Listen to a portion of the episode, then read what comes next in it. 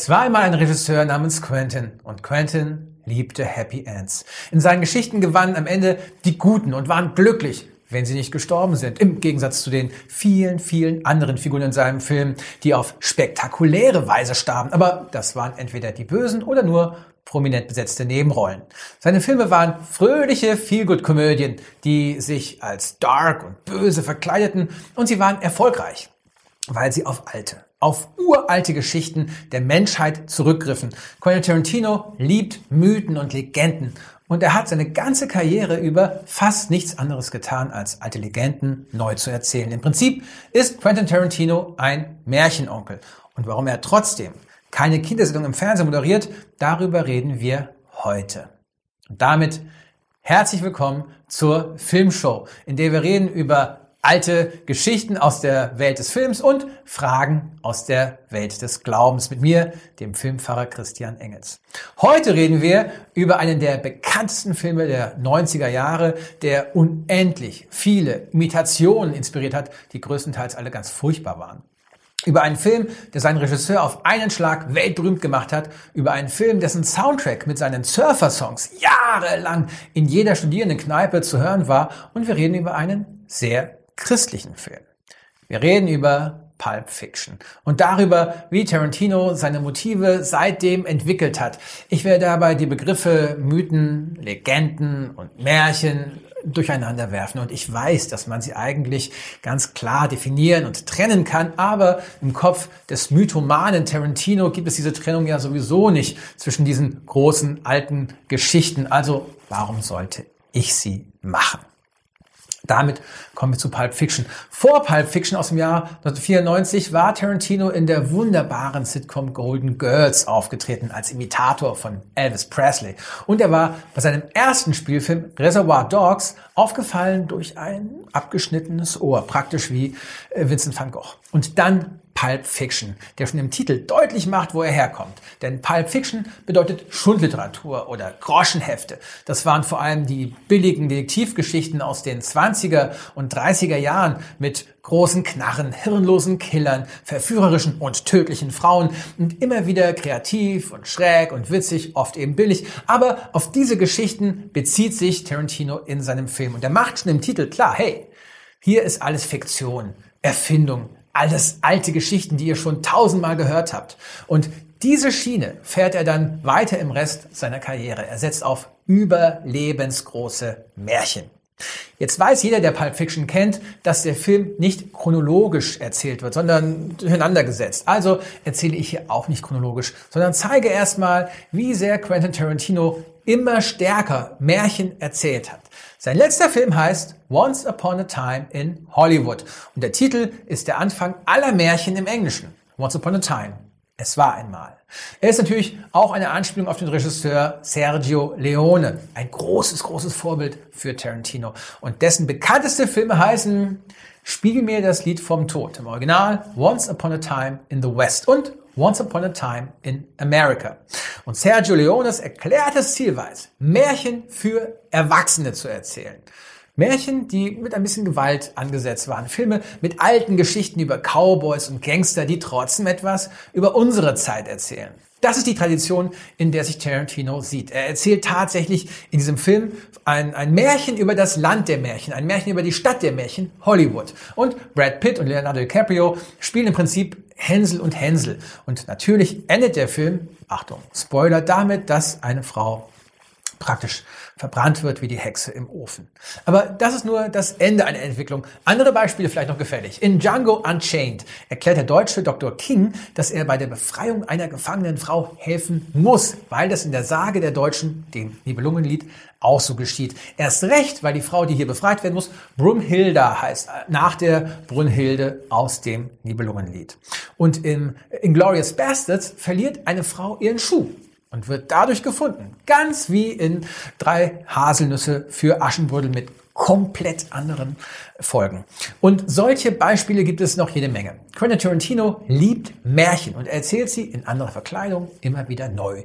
Und mit einer anderen Quelle aus der sagen wir mal, Mythologie, beschäftigte er sich schon eben in seinem Durchbruchsfilm Pulp Fiction, nämlich mit der Bibel. Da der Film inzwischen ja wirklich echt alt ist, will ich hier nur kurz an den Teil der Geschichte erinnern, der für uns heute hier besonders interessant ist. Die beiden Killer, Vince und Jules, gespielt von John Travolta und Samuel L. Jackson, sollen einen Koffer wieder beschaffen, der ihrem Chef Marcellus gestohlen worden ist. Sie finden die Diebe, strafen die Diebe, prüfen vorher, dass der Inhalt im Koffer noch da ist und bringen den Koffer dann zu ihrem Boss zurück. Aber die Geschichte läuft nicht so glatt, wie es hier klingt. Und vier Punkte daran sind für das Thema Film und Religion besonders interessant. Da ist zum ersten die Nummer des Schlosses am Koffer. Die ist 666. Vielleicht die berühmteste Zahl aller Zeiten, die Zahl der Zahlen, die Nummer eins unter den Zahlen, die Zahl des Tieres oder die Zahl des Antichristen, für die, die das äh, lieber mögen, aus der Offenbarung des Johannes nebenbei gesagt, ein Buch, das niemand wirklich versteht. Äh, als geheime Nummer für einen unglaublich wichtigen Koffer ist diese Zahl natürlich lächerlich, denn welcher Dieb, der etwas taugt, kriegt das nicht raus. Das ist sozusagen das Erste, was man probiert. Also ist die Zahl vielleicht nur ein Scherz oder der Gangsterboss Marcellus will damit nur Angst verbreiten, indem er klar macht, wem dieser Koffer gehört. Oder es ist eine Anspielung auf den Teufel, was passen würde zu Punkt 2. Denn der Inhalt des Koffers ist sehr geheimnisvoll. Wenn man den Koffer öffnet, strahlt einem ein geheimnisvolles Licht entgegen. Das ist ein klares Zitat aus dem Film Rattennest, Kiss Me Deadly von Robert Aldrich aus dem Jahr 1955. Der ist super und passt genau zu dieser Pulp Fiction Schund über schmierige Detektive. Hier kommt das Leuchten bei Rattennest von einer Atombombe. Dieses Leuchten hat aber zu irrwitzigen Theorien im Internet geführt. Es gibt die feste Überzeugung, dass im Koffer die Seele von Marcellus ist, der sie dem Teufel verkauft hat, 666, und sie jetzt zurückhaben will. Was natürlich verständlich ist, aber trotzdem Quatsch. Nichts außer der geheimnisvollen Zahl 666 weist darauf hin, dass es hier um eine Seele handelt. Im Wesentlichen ist es einfach ein cooles, mysteriöses Bild, das genau seinen Zweck erfüllt. Es macht uns neugierig.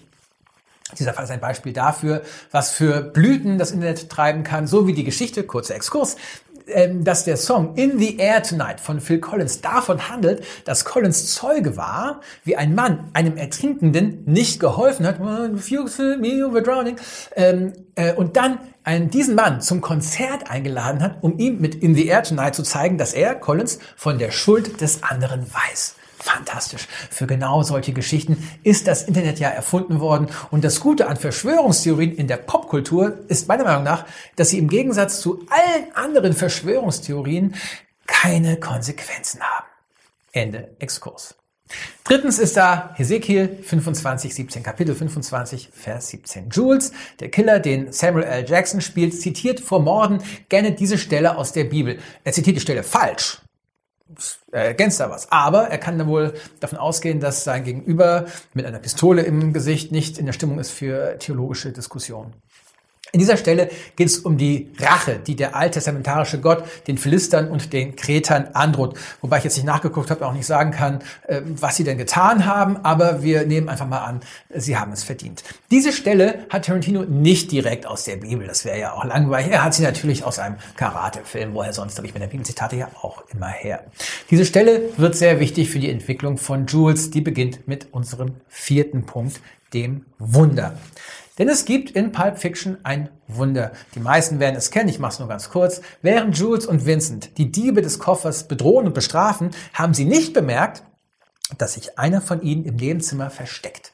Der Dieb stürzt aus seinem Versteck und ballert alle Kugeln auf die beiden, äh, so dass Jules und Vincent jetzt eigentlich durchlöcherte Leichen sein müssten. Aber sie haben keinen Kratzer. Die Kugeln sind in die Wand hinter ihnen gedrungen. Ähm, das sieht man, und dann auch die Einschusslöcher. Vor allem sieht man die Löcher schon, bevor der Dieb überhaupt geschossen hat. Ein legendärer Anschlussfehler. So wie die Armbanduhr beim Soldaten im alten Rom. Und sofort, nachdem Jules und Vince den Dieb bestraft und auch erschossen haben, beginnen sie zu diskutieren, was sie da eben erlebt haben und haben dabei die klassischen Positionen. Vince hält es für einen unglaublichen Zufall, aber eben ein Zufall, dass keine einzige Kugel sie getroffen hat und Jules hält das für ein Wunder, für ein direktes Eingreifen Gottes. Und die beiden führen darüber Diskussionen, während sie über äh, Burger und Pommes sitzen und äh, über alte Fernsehshows reden. Und diese Gleichzeitigkeit von Pop und tiefgehenden Fragen von Humor und Gewalt und der Suche nach dem Sinn des Lebens ist meiner Meinung nach das Herz des Films, das ihm bis heute einen einzigartigen Charme verleiht. Über die Frage, was ich von Wundern halte, habe ich in der Folge über Indiana Jones schon gesprochen. Deshalb will ich hier auf zwei andere Fragen eingehen. Warum ist die Diskussion von Jules und Vince eine der wichtigsten Fragen in der gesamten Geistesgeschichte? Und sind so zwei Profikiller es überhaupt wert, dass sie gerettet werden, dass sie ein Wunder erleben? Diese erste, diese zweite Frage äh, will ich zuerst beantworten und die Antwort ist na klar. Die Gnade Gottes gilt für alle Menschen, auch für Gewaltausübende. Der heilige Sebastian, der in vielen Kirchen steht, und St. Martin, der jedes Jahr gefeiert wird, waren Soldaten, was natürlich jetzt keine Killer sind, aber eben auch keine Friedensapostel. Die Gnade Gottes kennt, kann sich allen zeigen, jederzeit. Aber, aber wie zeigt sie sich? Zeigt sie sich als direktes Eingreifen ins Leben? Zeigt sich die Gnade Gottes darin, dass er Kugeln von Menschen ablenkt oder sie durch die Menschen hindurchführt? Vince sagt ganz klar, das gibt es nicht. Und Jules sagt, klar, es gibt keine andere Erklärung. Er sagt praktisch dasselbe wie Albert Einstein, Gott würfelt nicht. Diese Diskussion ist Jahrhunderte alt, denn es bedeutet nichts anderes als entscheiden die Menschen frei darüber, was sie tun und wie sie leben? Oder ist alles vorherbestimmt? Menschen sind wegen dieser Frage verurteilt und hingerichtet worden. Es ist die, äh, eine Frage, die über die ganze Lebensführung entscheiden kann, weil davon abhängt, wie führe ich mein Leben überhaupt? Kann ich etwas ändern? Mich selbst, die Gesellschaft, in der ich lebe? Wobei es dann zu interessanten Entwicklungen kommen kann. Für Martin Luther zum Beispiel war klar, Gott weiß alles. Und er hat alles geordnet, so dass der Mensch keinen freien Willen haben kann und völlig von der Gnade Gottes abhängt. Aber gerade weil Luther sagt, der Mensch kann nichts verändern, weil alles Gottes Entscheidung ist, gerade indem er das sagt, verändert Luther alles, die gesamte Welt, weil mit ihm die Reformation kommt, die Aufteilung der christlichen Welt in verschiedene Konfessionen. Aber also so ein Ausmaß ist ja eher selten. Ich habe schon oft, eigentlich seit meiner Kindheit, Gespräche und Diskussionen über diese Frage geführt. Haben wir Menschen einen freien Willen oder äh, äh, haben wir einen freien Willen, dann ist nicht alles Zufall oder werden wir gelenkt, ist alles vorherbestimmt? Und die Antwort, die ich am häufigsten gehört habe, ist so eine Mischung. Geht ungefähr so, naja, Gott ist es nicht, glaub nicht an Gott, aber irgendwas. Aber es ist was anderes, sowas wie Fügung oder Schicksal, aber auch nicht in allen Bereichen meines Lebens. Das meiste in meinem Leben, das bestimme ich schon selbst, aber manches ist eindeutig vorherbestimmt. Besonders die dramatischen Punkte wie die Begegnung mit einer künftigen Liebe oder ein überraschender Todesfall oder die Rettung vor einem möglichen Todesfall. Die Frage ist, glaube ich, auch deshalb so spannend, weil sie eben nicht eindeutig geklärt werden kann. Jeder und jeder muss das für sich selbst entscheiden. Und die Offenheit dieser Frage finde ich auch gut, denn es ist eben eine zentrale Frage für jedes einzelne Leben. Und das zeigt sich dann auch in Pulp Fiction. Denn Jules, also Samuel L. Jackson, für den sich hier Gott gezeigt hat, beschließt, sein Leben zu ändern, mit der Gewalt aufzuhören und nach dem Sinn seines Lebens zu suchen. Und das hat dramatische Konsequenzen. Wenn, denn bei einem späteren Auftrag, kurz danach, ist Vince allein, ohne Kollegen. Vince, Jules ist ja gegangen. Und deshalb wird er von Bruce Willis erschossen. Warum? Was heißt dieser Tod von Vince? Hatte seine Stunde eben einfach geschlagen und er wäre sowieso gestorben, unabhängig von seiner Entscheidung. Oder wird er bestraft, weil er genauso wie Jules ein Wunder erlebt hat und sein Leben nicht geändert hat? Oder kann Jules sich eben nicht verändern, ohne dass es Opfer gibt? Ähm, geht also der Seelenfrieden, den ich für mich selbst habe und haben möchte, eben immer auf Kosten anderer. Ich kann gewaltfrei und äh, mit sauberem Gewissen leben, weil andere Menschen als Soldatinnen oder Polizistinnen oder auch als Metzgerinnen eine Gewalt ausüben, die ich nicht über mich bringen kann. Hätte Jules eine andere Wahl getroffen, wenn er gewusst hätte, dass Vince deswegen kurz darauf stirbt? All das sind existenzielle Fragen und im Universum des Quentin Tarantino sind sie alle verbunden durch einen Begriff. Gewalt. Denn, um auf die Frage am Anfang zurückzukommen, warum liebt Tarantino Märchen? Ich glaube, Tarantino liebt Märchen und andere große alte Geschichten, weil sie alle Gewalt in sich haben, und zwar selten mit einem kritischen Blick. Die Märchen der Brüder Grimm wirken oft wie die Träume eines kreativen Sadisten, und auch in der Bibel gibt es jede Menge Gewalt. Zum Beispiel beim Propheten Elia, der tötet 450 Priester des Gottes Baal, also praktisch seine ganze Konkurrenz. Und besonders problematisch und unerträglich ist die Gewalt gegen Frauen, auf die ich hier gar nicht eingehen will. Es ist wirklich schlimm, um von der Gewalt gegen Tiere äh, gar nicht erst zu reden die meisten Pfarrerinnen und Pfarrerinnen, äh, Pfarrerinnen und Pfarrer sagen, das ist ja alles im Alten Testament und wurde später überwunden durch Jesus Christus. Aber, oh halt nein, äh, ich sage das auch. Liebt eure Feinde und tut denen Gutes, die euch hassen, sagt Jesus. Und das ändert wirklich alles, meiner Meinung nach. Sowohl im Blick auf die Bibel als auch in der, in der Entwicklung der Menschheit. Denn auch wenn die Menschen an dieser Einstellung, an dieser Forderung von Jesus immer wieder scheitern, also wenn es einfach nicht erreichen, glaube ich doch, das ist das Ziel. Liebt eure Feinde. Das allerdings ist dann der Teil der Bibel, der Tarantino weniger interessiert. Er ist sozusagen im Alten Testament stehen geblieben bei der, nennen wir es mal, guten Gewalt.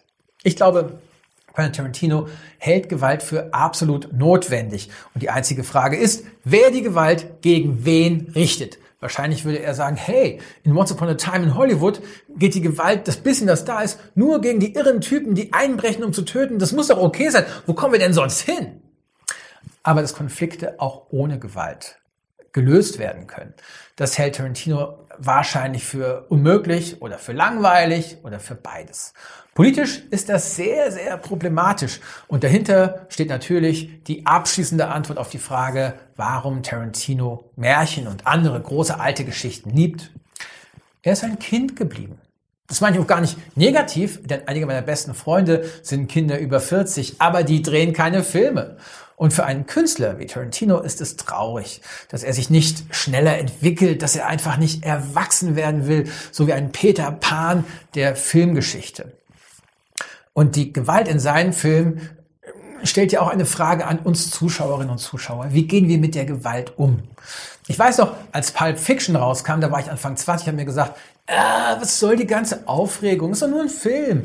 Heute, viele Jahre später, sehe ich das anders und differenzierter und frage mich, warum macht Tarantino das immer noch? Ich glaube, wir als Zuschauerinnen und Zuschauer können diese Stellen so sehen, wie wir von der Gewalt in der Bibel äh, lesen. Wir können uns dabei fragen, was die Autorinnen und Autoren der Bibel oder eben der Regisseur Tarantino uns da sagen will, ohne die Gewaltszenen cool zu finden. Und äh, ich weiß noch, das ist ein kurzes, äh, kurzes Beispiel. Ich saß mal in Venedig in einer Filmvorstellung von einem äh, Film aus Australien und der der Bösewicht war wirklich richtig, richtig böse. Und am Schluss wird er von einem Speer durchbohrt und alle im Publikum jubelten. Es war so, yeah! Und gleichzeitig, oh! im nächsten Moment blieben wir alle ganz still und erschrocken über uns selbst, weil wir merken, dass der Film etwas von uns ausgelöst hat. Und, ähm, und ich glaube, dass die meisten Menschen im Publikum dann anfingen darüber nachzudenken, warum sie eben gejubelt haben. Und da denke ich, das ist ein Weg, sich auch mit der Gewalt in den Filmen von Tarantino zu beschäftigen. Kurz zu merken, wir finden das eigentlich ganz cool und uns dann zu sagen, nein, ist das wirklich okay, sich über sowas zu freuen? Sowas richtig gut zu finden, wenn ein Bösewicht bestraft wird, auch wenn er es verdient hat? Also ich glaube, äh, das ist eine Art der Auseinandersetzung, die auch die Filme von Quentin Tarantino verdient haben. Und ich würde mich freuen, wenn er es schafft, noch etwas ganz anderes zu machen. Jetzt muss man sagen, er hat nicht mehr viel Zeit, denn Tarantino hat immer gesagt, dass er seine Karriere beenden wird nach dem zehnten Film. Das ist der nächste. Wenn er sich an diese Ansage hält, hat er noch einen Film Zeit, einen komplett anderen Film zu machen, der sich mit den tiefen Themen wie Pulp Fiction beschäftigt und genauso abgefahren ist, aber eben nicht mehr diese Gewalt hat. Und ich muss sagen, ich würde mich freuen, einen ganz anderen Tarantino zu sehen, einen Erwachsenen, aber das wäre eben wahrscheinlich nicht nur schön, es wäre wahrscheinlich auch ein Wunder. Das war die Filmshow für heute. Ich danke euch, dass ihr dabei wart und ich freue mich über Kommentare, Zuspruch, Abneigungen, Ablehnungen, Ab Abonnements und, ähm, äh, und auch Mails an die Mailadresse diefilmshow.gap.de, Gustav Emil Paula.de. Und äh, alles Gute und viel Spaß beim Filmgucken. Bis zum nächsten Mal und Cut. Dieser Podcast ist ein Teil von Yeet, dem evangelischen Content-Netzwerk.